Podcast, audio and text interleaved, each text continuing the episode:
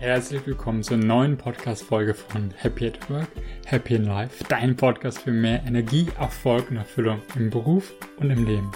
Mein Name ist Patrick Kuhlmann und heute habe ich die liebe Marin im, im Interview.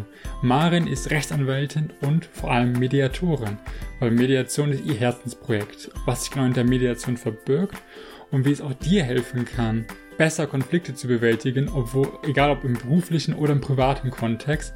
Das verrät Mari in der heutigen Folge und sind auch sehr, sehr wertvolle Tipps dabei, um einfach generell kleine Streitigkeiten im privaten Kontext beiseite zu legen.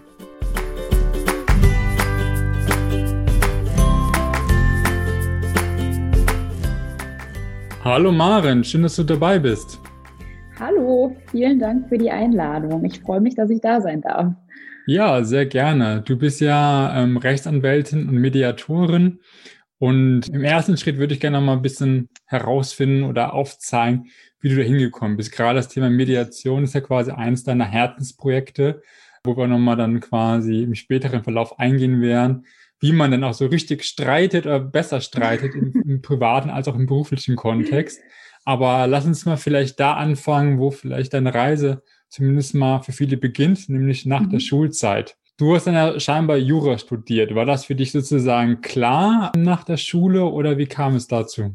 Nee, war überhaupt gar nicht klar. Ähm, ich habe auch vorher was anderes studiert. Ich habe, bevor ich angefangen habe, Jura zu studieren, zwei Semester Lehramt studiert für Gymnasien und Gesamtschulen und habe dann abgebrochen, weil ich gemerkt habe, das ist irgendwie nicht meine Welt. Ich möchte nicht mein Leben lang vor Menschen stehen und denen helfen wollen, etwas erklären wollen, die begleiten wollen, obwohl die eigentlich gar kein Interesse daran haben, mir zuzuhören. Weil als Lehrer finde ich, ist es sehr oft sehr undankbar, dass die Schüler es eigentlich gar nicht so wirklich interessiert, was man da vorne macht, was man ja auch nachvollziehen kann. Ich war ja auch in vielen Fächern der Schule nicht anders. Aber das habe ich halt irgendwie als sehr deprimierend erfahren, weil wir damals während des Studiums schon so ein Orientierungspraktikum direkt machen mussten und da war ich dann ein halbes Jahr lang in der Schule, irgendwie zweimal die Woche ungefähr. Ich kann mich auch nicht mehr so ganz dran erinnern, muss ich gestehen. Aber ähm, da fand ich das irgendwie so ein bisschen schwierig und habe auch eigentlich gemerkt, ich interessiere mich mehr für, für die einzelnen Menschen und nicht für die gesamte Gruppe, sag ich mal.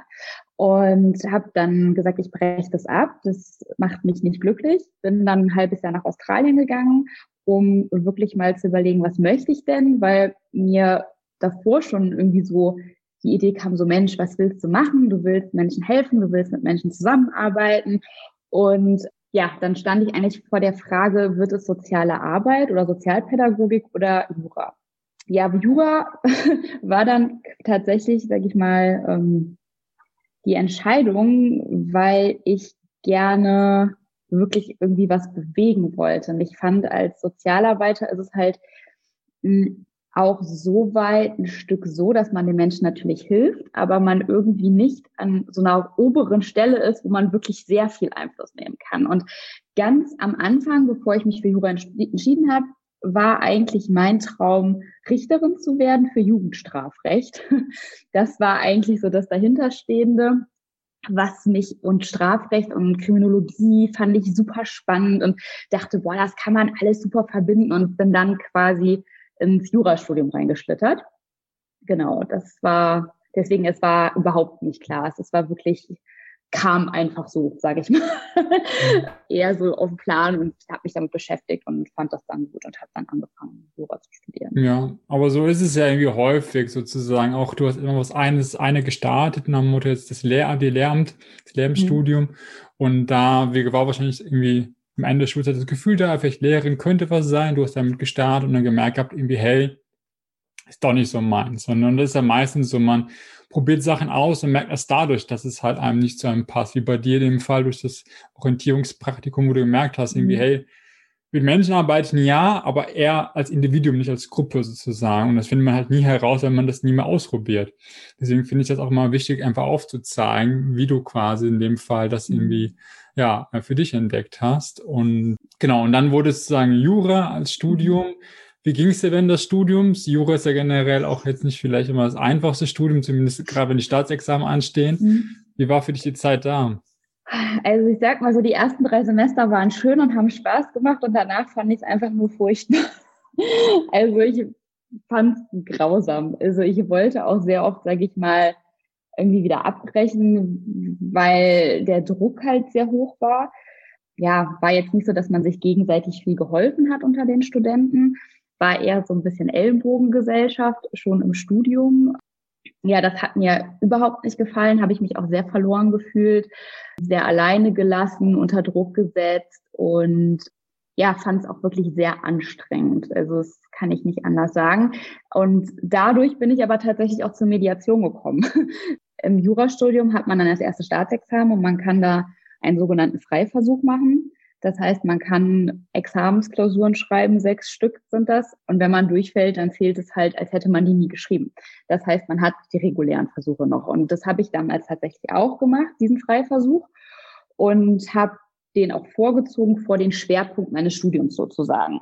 Und wenn man den Freiversuch nämlich besteht, kann man einen sogenannten Verbesserungsversuch machen. Und im Verbesserungsversuch, da zählt dann halt tatsächlich das Bessere. Ne? Also wenn jetzt der Freiversuch besser war als der Zweitversuch, ja, dann zählt halt immer noch der erste Versuch. Und da hat man nicht viel zu verlieren. Das war so mein Vorgehen. Also ich dachte, okay, das mache ich auf jeden Fall so. Ich habe dann einen Freiversuch auch äh, bestanden direkt, obwohl ich ehrlich gesagt nicht davon ausgegangen bin.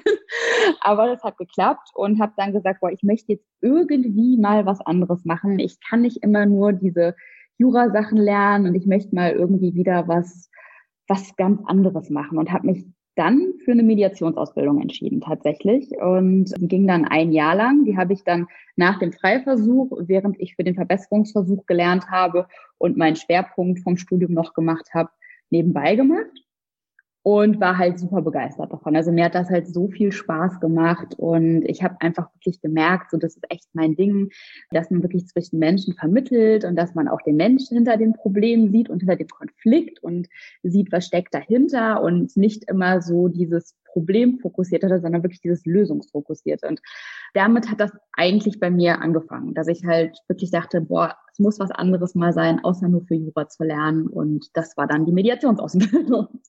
Und wie kam es jetzt speziell auf Mediation sozusagen? Hattest du einfach selbst Thema Konflikt, war bei dir irgendwie im privaten oder beruflichen Kontext irgendwie schon präsent gewesen oder wie kam das? Eigentlich nicht. Also habe ich später gemerkt, dass ich die tatsächlich habe, aber das war jetzt nicht ausschlaggebend dafür, dass ich mich dafür interessiert habe. Es war eher, dass ich gucke mal beim Tellerrand, was gibt es, was passt zum Anwaltsberuf und zu Juristen, sage ich mal. Ne? Also zu meiner klassischen Ausbildung, die ich da gerade durchlaufen habe. Und da war halt schon so auf dem Vormarsch, dass viele Anwälte Mediatoren auch sind. Und das wurde dann angeboten, auch von einem Institut von der Uni, an der ich war, ja, und eigentlich kam es dann einfach so dazu. Also ich habe es vielleicht auch irgendwo ausgehangen gesehen, aber ich kann es ehrlich gesagt auch gar nicht so genau wiedergeben. Ich, es war tatsächlich eher etwas, was, was passt denn zum Anwaltsberuf oder zum Beruf eines Juristen später.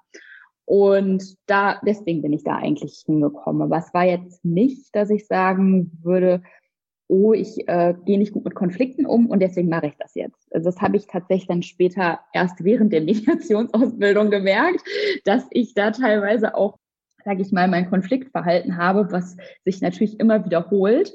Und ich da auch wirklich jetzt nicht, ich mal, das macht ja nichts falsch, man kann es ja nur anders machen. Oder ich habe für mich dann wirklich gemerkt, dass ich sehr oft ja, Sachen gemacht habe, die ich dann im Nachhinein betrachtet echt nicht gut vor mir fand. Hm. Okay, also war im, quasi als erster Schritt sozusagen einfach der Wunsch da mal was anderes zu machen, außer das typische Jurastudium und hast du ein bisschen die Augen offen gehalten und dann unter anderem die Medi Mediation entdeckt. Und ähm, du meinst ja schon zum Thema Studium nochmal kurz rückkehrend. Die ersten drei Semester waren schön und dann ging es ein bisschen bergab, zumindest vom Stimmungsbild her.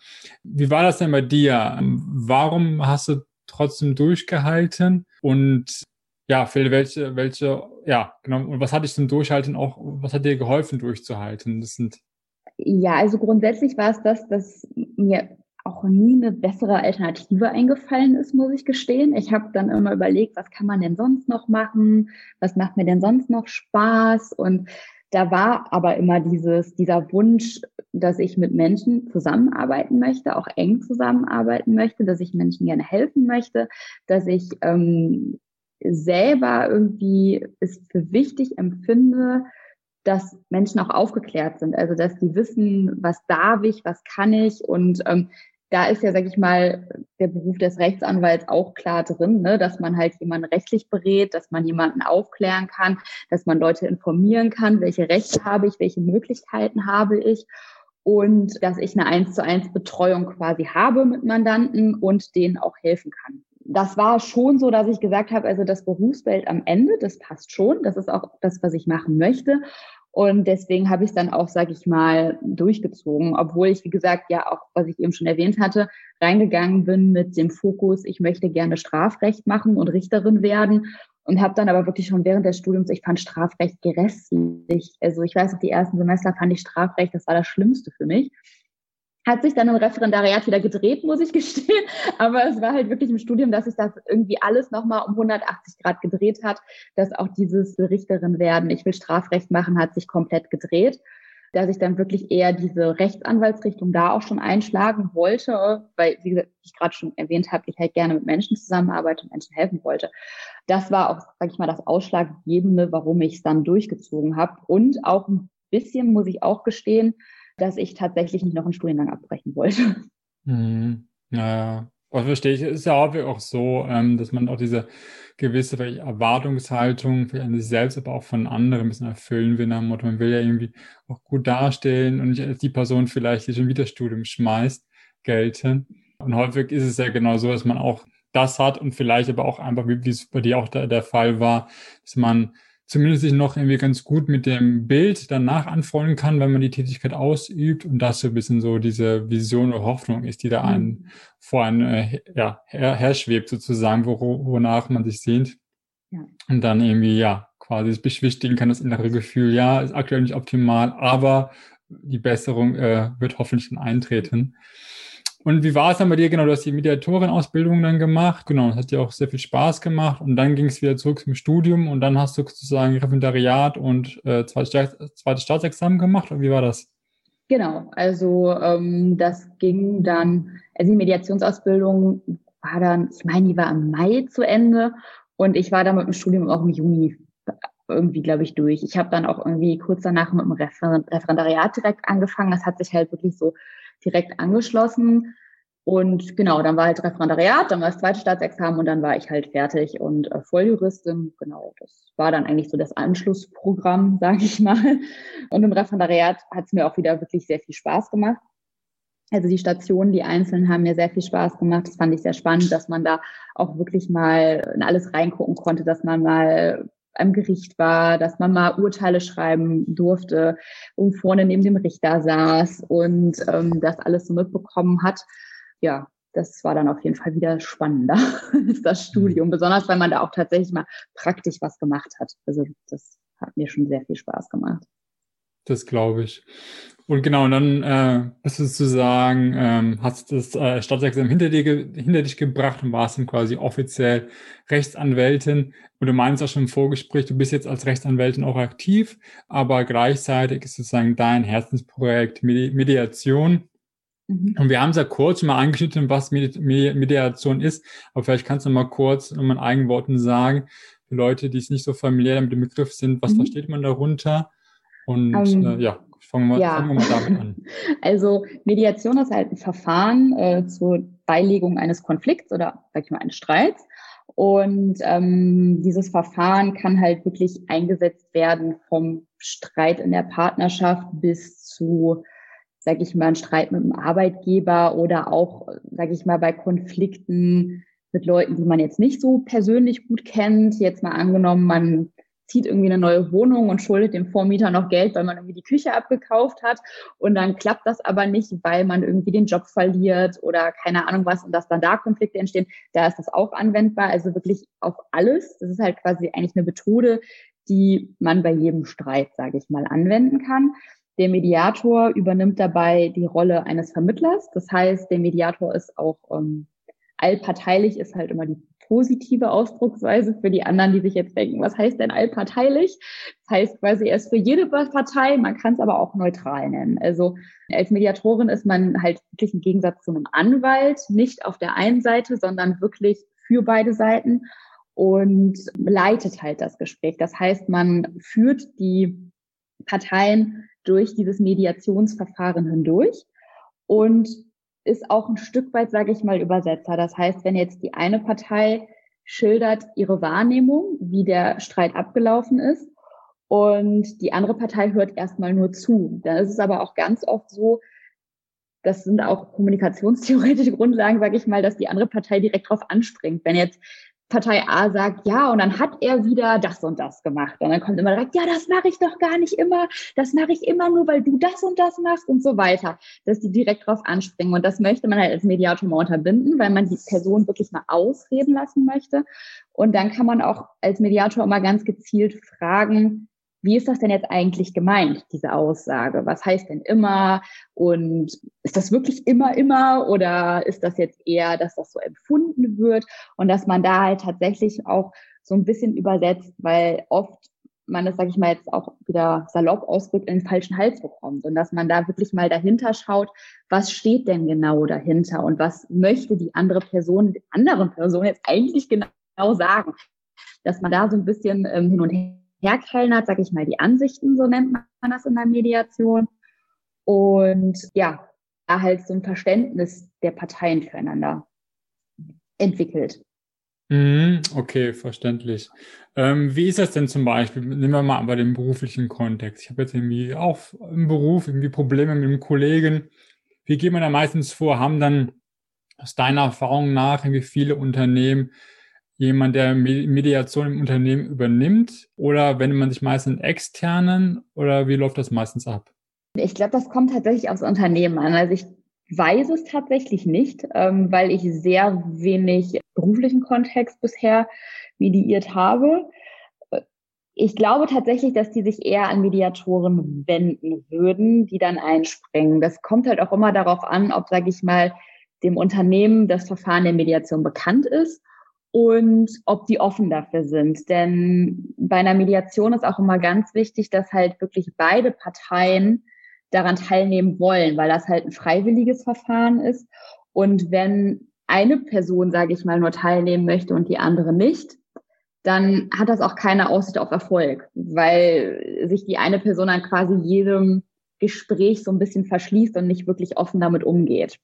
Mhm, okay, verstehe ich. Und ähm, also genau, ich höre mal raus, also in der Regel wahrscheinlich sucht man sich wahrscheinlich externe Hilfe und man muss mhm. wahrscheinlich dann einfach genau die Bereitschaft haben von beiden Seiten, sozusagen, dass sie bereit sind dazu und dann wahrscheinlich geht man wahrscheinlich im beruflichen Kontext mit zum Vorgesetzten sagt irgendwie, wir kriegen das nicht geklärt und brauchen da irgendwie Hilfe. Wie ist es denn im privaten Kontext sozusagen? Ne? Ist es dann wirklich so irgendwie, hey, ich habe mit meiner Partnerin irgendwie wir streiten uns häufig und dann sucht man eine Media Mediation auf. Weil also ich, ich habe selbst im privaten Kontext nie so direkt erlebt, zumindest nicht mhm. in Beziehungen. Häufig ist ja wahrscheinlich so in Beziehungen, was man kennt, ist ja irgendwie dann so Eheberater oder sowas. Aber gib da vielleicht mal Einblick, was sind deine Erfahrungen da?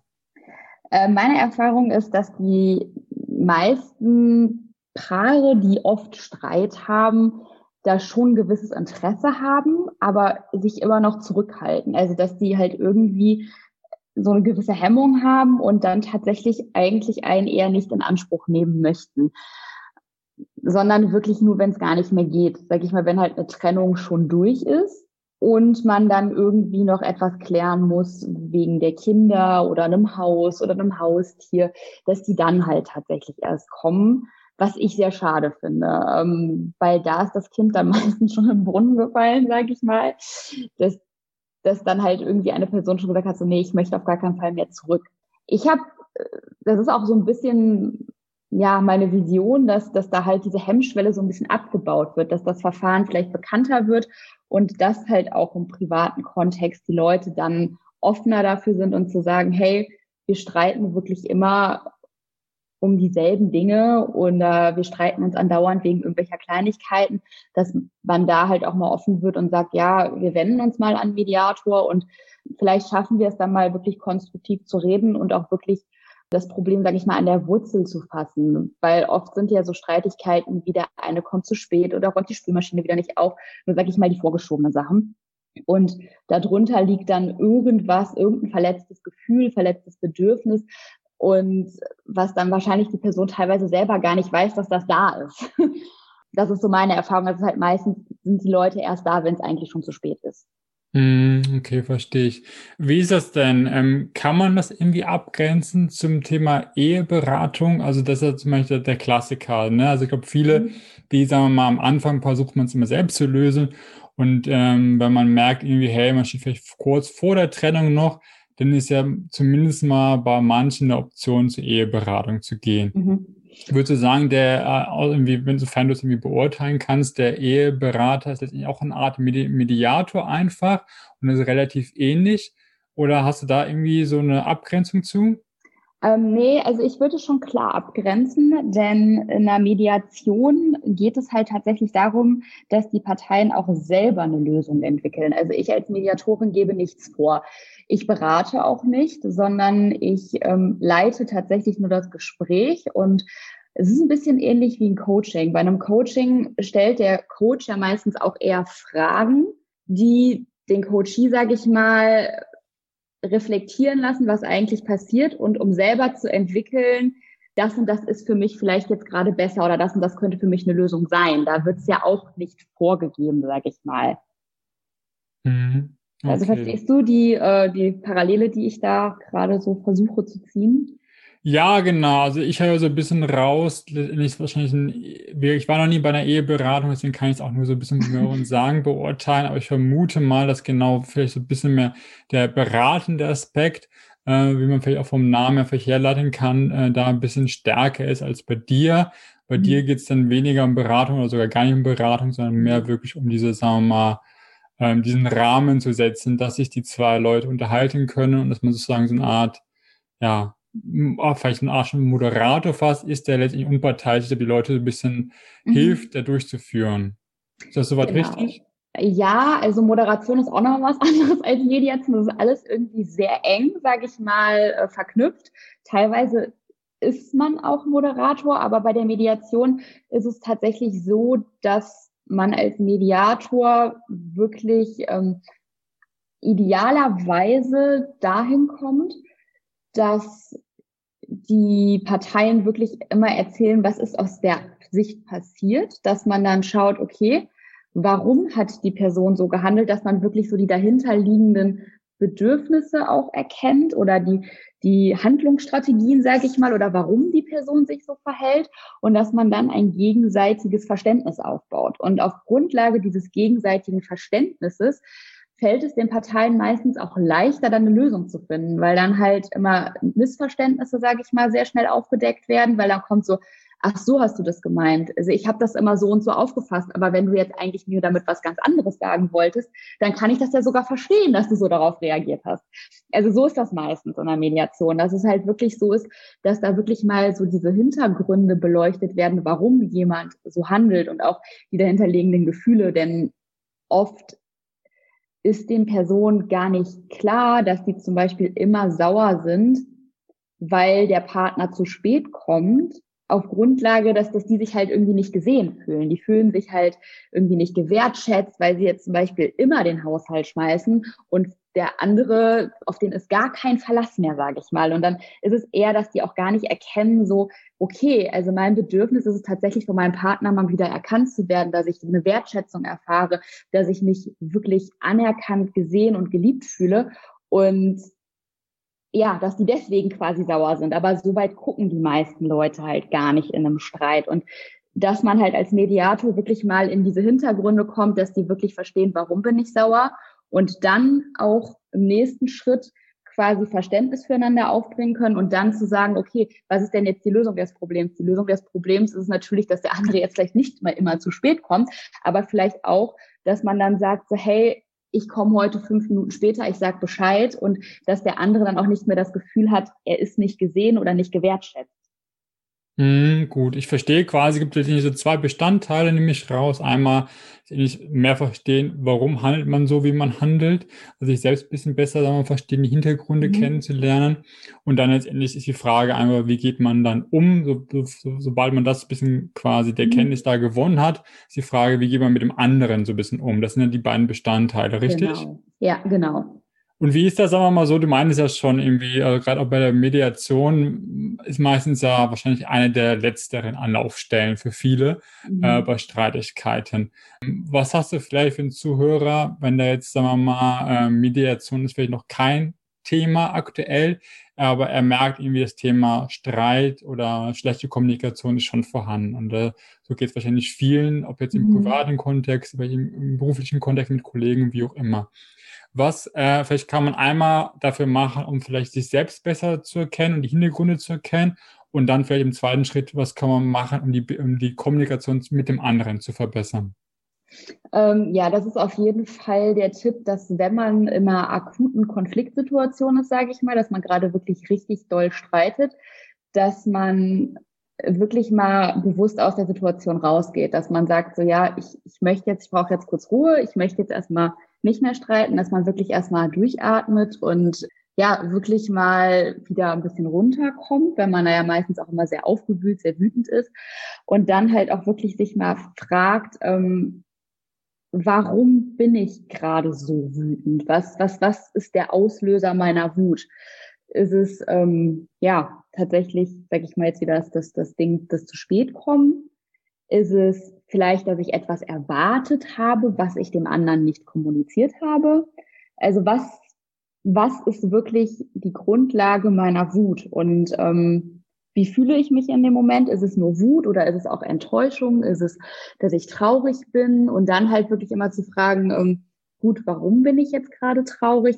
Warum verletzt mich das? Verletzt mich das überhaupt? Also wirklich da auch mal auf seine Gefühle zu achten ähm, wie fühle ich mich und wo kommt das Gefühl tatsächlich her?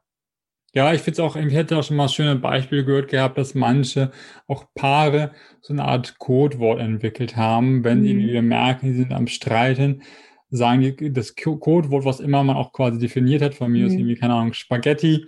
Und mhm. dann, ähm, wenn man, wenn das Codewort schon fällt, dann ähm, ja, nimmt das schon so ein bisschen auch wirklich diese Wut ein mhm. bisschen raus, weil du ja. schon, wie du schon gesagt hast, man ist halt sehr emotional. Und manchmal ist der erste Schritt, dass man das zu erkennen, man ist jetzt vielleicht gerade emotional und das ist ja halt mhm. nicht förderlich, was wir machen. Und mhm. da kann einfach, wie, glaube ich, ein Codewort äh, ähm, quasi ja. weiterhelfen.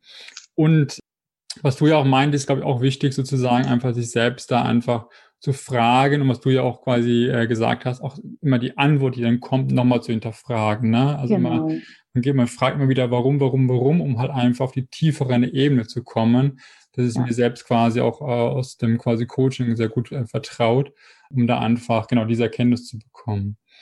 Genau. Ja, also insbesondere halt, dass man halt dadurch auch den Fokus, sage ich mal, auf sich selber lenkt, weil man ja in einem Streit eigentlich immer auf die andere Person sehr stark fokussiert ist. Man ist ja immer sehr stark im Außen und überlegt eher, was kann ich der anderen Person jetzt an den Kopf werfen und äh, wie kann ich, ist man ja, sage ich mal, so, so im Kampfmodus, ne, dass man sagt, so, ha, wie kann ich das jetzt, sage ich mal, gewinnen, ne? Was, was kann ich jetzt noch sagen, dass man wirklich aus diesem Kampfmodus rausgeht und dann wirklich äh, guckt, so, ich, ich gehe jetzt mal wieder wirklich zu mir und gucke mal, warum bin ich sauer. Das ist auch, glaube ich, ganz wichtig. Mhm. Ja. Und dann ähm, ja, hat man vielleicht diese Erkenntnisse gewonnen und gemerkt, okay, das und das ist der Grund vielleicht. Wie, was kann man direkt quasi in der Kommunikation mit dem Partner machen? Ähm, ich finde gerade auch, also in Beziehungen, aber glaube ich auch im beruflichen Kontext, mhm. aber ich glaube, in der Beziehung merkt man es meistens stärker, weil man da einfach, sagen wir, intensiver noch Zeit miteinander verbringt, ist, glaube ich, Kommunikation eins dieser größten Herausforderungen. Ähm, was hast du da vielleicht für Tipps, um, sagen wir mal, eine bessere Kommunikation äh, zu gewährleisten? Ähm, also was mir immer wieder auffällt, ist tatsächlich, dass viele Leute Ich-Botschaften verwenden. Allerdings sind die Ich-Botschaften immer verkappte Du-Botschaften. also das ist halt immer so, ähm, dass die nicht sagen, wie sie sich fühlen, sondern ich fühle mich nicht gesehen, sondern ich habe das Gefühl, du machst das und das. Das ist halt keine wirkliche Ich-Botschaft. Das ist natürlich auch nicht einfach, muss ich ganz ehrlich zugeben. Mir fällt das in Streitereien mit meinem Partner auch schwer. Also wenn ich wirklich richtig wütend bin, ist das schwierig, definitiv. Aber dass man da wirklich, ähm, das ist aber dann eigentlich auch schon einfacher, wenn man, sag ich mal, den ersten Schritt, den wir gerade besprochen haben, schon gemacht haben, dass man wirklich mal guckt, wo bin ich, wie fühle ich mich, warum ist es da, dass man das dann auch in Ich-Botschaften natürlich verpacken kann. Das ist, sage ich mal, so der Standardtipp, den wahrscheinlich auch jeder sowieso schon kennt. Was mir auch oft auffällt, ist tatsächlich, ähm, dass man Erwartungen kommunizieren muss. Ich merke immer wieder, dass ähm, ja auch Paare oder auch Freunde, dass die besondere Erwartungen an die andere Person haben, aber diese halt nie kommunizieren. Und wenn die nicht kommuniziert werden, kann man halt nur enttäuscht werden. Wenn man jetzt zum Beispiel erwartet zum Geburtstag, oh ja, also ich fände es ja schon toll, wenn der andere mir jetzt eine Überraschungsparty macht, das aber nie mit einem Wort erwähnt hat und dann ist da keine Überraschungsparty, dann ist man vielleicht enttäuscht, aber ja, gut, dann ist man enttäuscht. Aber der andere, der wusste ja gar nichts davon, dass man das vielleicht machen, haben möchte. Ähm, also Erwartungen werden ganz oft nicht mitgeteilt, nicht kommuniziert. Das ist das, was ich immer wieder erlebe. Oder dieses so, ja, ich hätte ja schon gern gehabt, dass wir dann noch essen gehen, wenn ich ihn vom Flughafen abhole, wenn jetzt zum Beispiel der Partner von einer Geschäftsreise zurückkommt. Ja, aber wenn der Partner gerade total müde ist und eigentlich nur noch auf die Couch möchte, am liebsten Pizza bestellen möchte, er der anderen Person das aber auch nicht mitteilt, dann sind am Ende des Abends meistens beide Leute total angepisst. Und ähm, das liegt daran, dass die Erwartungen halt überhaupt nicht kommuniziert worden sind. Hm, ja, ich glaube, beides, glaube ich, sehr, mhm. sehr wichtig, ähm, auch mit den Ich-Botschaften. Ja. Und auch mein Gefühl ist quasi, dass viele halt dann vielleicht ähm, ja, also generell, ne, man soll ja Ich-Botschaften verwenden, keine sozusagen nicht, kein, sozusagen nicht die Person angreifen in der Form, dann natürlich du bist blöd mhm. oder du kannst das nicht, sondern halt immer bisschen heraus von der Perspektive beschreiben, wie man sich selbst fühlt in der Ich-Botschaft. Und das glaube ich auch gar nicht so einfach ist, wo man vielleicht auch immer mal vielleicht für sich selbst schauen muss, ähm, vielleicht auch mal im stillen Kämmerlein erstmal, äh, wie kann man vielleicht die Aussagen, die man tätigt, besser auf der Gefühlsebene beschreiben ähm, ich glaube, mhm. gerade ist er für viele einfach ungewohnt, weil ich glaube, ja, viele geraten oder sind in diesem äh, Zustand, wo sie mehr diese Du-Botschaften oder mhm. ähm, Ich-Botschaften mit Du-Botschaften einge eingepackt verwenden. genau. Und da einfach sozusagen mehr das Ganze üben, dass man sagt irgendwie, hey, ich fühle mhm. mich irgendwie, wenn du das und das machst, so und so halt, äh, ohne die Person halt anzugreifen. Also einfach wirklich so ein bisschen primär zu sagen, wie es einem selbst dabei geht. Ich glaube, das ist ein wichtiger Punkt, genauso die andere Sache, ähm, mhm. die du sagtest, ist sozusagen, wie man einfach da besser mit umgehen kann. Ja, ich glaube, das sind schon mal ähm, ja, sehr hilfreiche ähm, Punkte. Wenn man die, glaube ich, schon verwendet, dann glaube ich, mhm. kann es ein bisschen besser werden, weil äh, ich merke es auch, also viele, auch wenn auch wenn es einem genau einem einer Person was nicht passt, dann ist es ja auch ähnlich wie bei mit deiner Erwartungshaltung. Man, viele sagen es halt nicht, ne? Die, die fressen ein mhm. bisschen vielleicht die sind Ärgernis, ja. die Sorge in sich hinein ohne zu kommunizieren.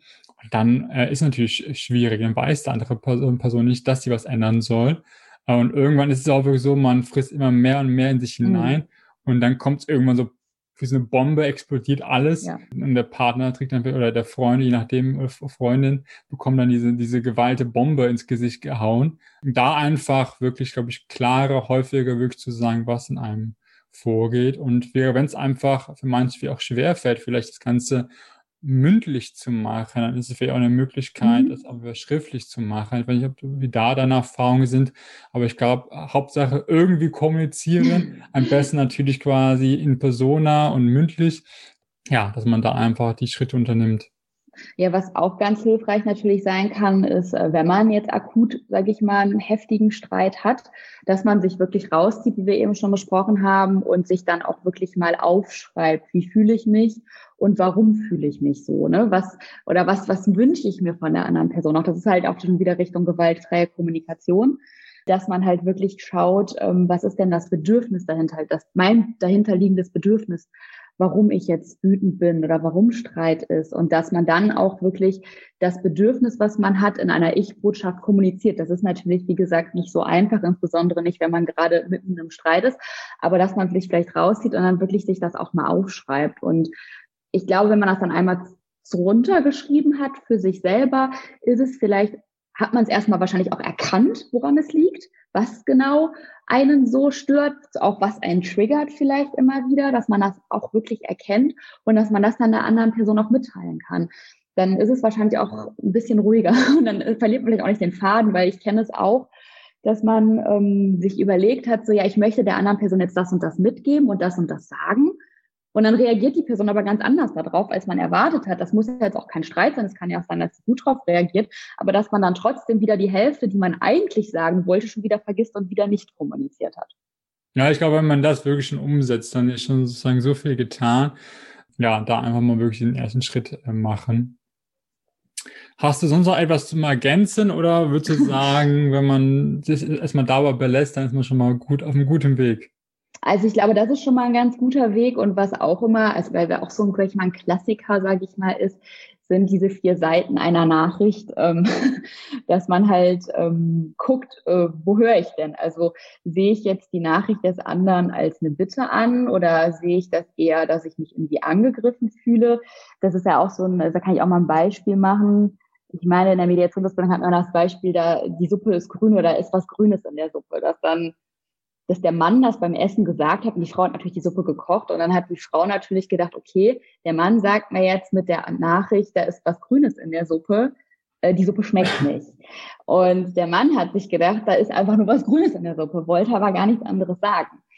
Oder ähm, es hätte auch sein können, da ist was Grünes in der Suppe, nimm es bitte raus. Also es gibt ja verschiedene Möglichkeiten, diese Nachricht, da ist was Grünes in der Suppe, sage ich mal, aufzufassen.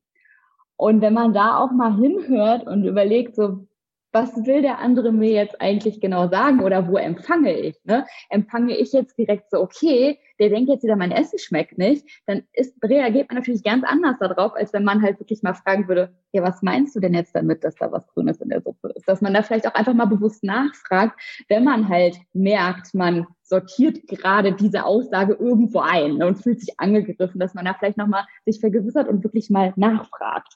Ich glaube, das kann auch viel bewirken. Ja, sehr gut. Vielen, vielen Dank, Maren. Wenn jetzt Leute irgendwie zuhören und sagen irgendwie, hey, was die Maren erzählt, klingt spannend. Was so ein bisschen die beste Möglichkeit, um mit dir irgendwie in Kontakt zu kommen oder mehr über dich zu erfahren? Ähm, also ich bin bei Instagram jetzt seit kurzem und äh, meine Website geht jetzt auch dieses Wochenende endlich mal online. Es hat lang gedauert, aber ähm, kommt jetzt auch. Ähm, also da kann man mich auf jeden Fall finden. Bei Instagram heiße ich Maren Wanduch also Marken.wando, genau. Da müsstet ihr mich eigentlich auf jeden Fall finden und da ist auch ein Link dann zu meiner Website. Und Sehr gut, packe ich, auch, packe ich auch beides nochmal in die Show Notes, dann äh, finden das die Zuhörer auf jeden Fall. Ich stelle mir am Ende ganz gerne nochmal so eine Frage, ähm, nämlich die Frage lautet, jetzt auch mit deinem Wissen sozusagen und an Erfahrungen, was würdest du jetzt deinem irgendwie 18, 19-jährigen Ich empfehlen sozusagen oder mitgeben für deren weiteren Weg, die jetzt vielleicht gerade Schule abgeschlossen hat mhm. und der nächste Lebensabschnitt steht an und die ja, Welt quasi mhm. öffnet sich. Was würdest du dieser Person mitgeben? Ich glaube, ich würde mitgeben, dass man Vertrauen darauf, dass man schon irgendwie, dass es gut wird am Ende. Also dass man halt irgendwie doch äh, viele Höhen und Tiefen hat, aber dass man da am Ende vielleicht doch eigentlich immer an der richtigen Stelle rauskommt. Also das ist so ein bisschen das, was ich mitgeben würde. Ne? Dass man, also oft denkt, da habe ich auch gedacht, so warum mache ich das hier eigentlich? Warum sitze ich hier? Warum ist es jetzt alles so scheiße? Und im Endeffekt war immer was Gutes in der Situation. Also ich glaube, wenn das Examen, wenn es mich nicht so mitgenommen hätte, sage ich mal, die ganze Zeit, hätte ich wahrscheinlich nicht gesagt, ich möchte unbedingt was Neues lernen, hätte eine Mediationsausbildung gemacht zum Beispiel. Also dass man da halt wirklich drauf vertrauen darf, dass am Ende doch meistens was Gutes daraus kommt. Ja, vielen, vielen Dank, Marin, dass du die Zeit für heute genommen hast.